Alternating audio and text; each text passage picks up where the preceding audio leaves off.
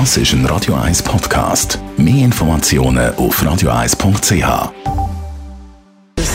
Gesundheit und Wissenschaft auf Radio 1. Unterstützt vom Kopfwehzentrum Irlande Zürich. www.kopfwww.ch Eine aktuelle Studie klärt uns auf über die Superager unter uns. Superager, das sind die, die im höheren Alter überdurchschnittlich fit sind.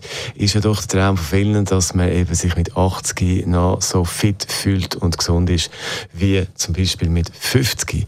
Forschende vom Alzheimer-Zentrum Madrid identifiziert in einer aktuellen Studie vor allem zwei entscheidende Faktoren im Zusammenhang mit den Superager. In dieser Studie hat man die Hirnstruktur genauer angeschaut von diesen Superager und hat da gesehen, dass die im Durchschnitt mehr graue Substanz im Hirn haben, speziell in den Hirnregionen, die für das Gedächtnis und für die Bewegung verantwortlich sind.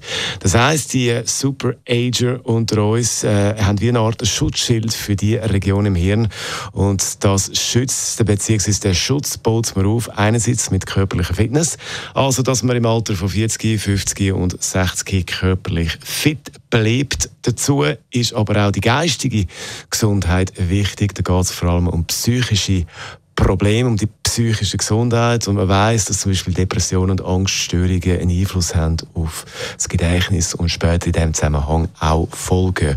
Und äh, Altersforscherinnen und Forscher raten darum auch, dem vorzubeugen, indem man im Alter sozial eingebunden und involviert bleibt.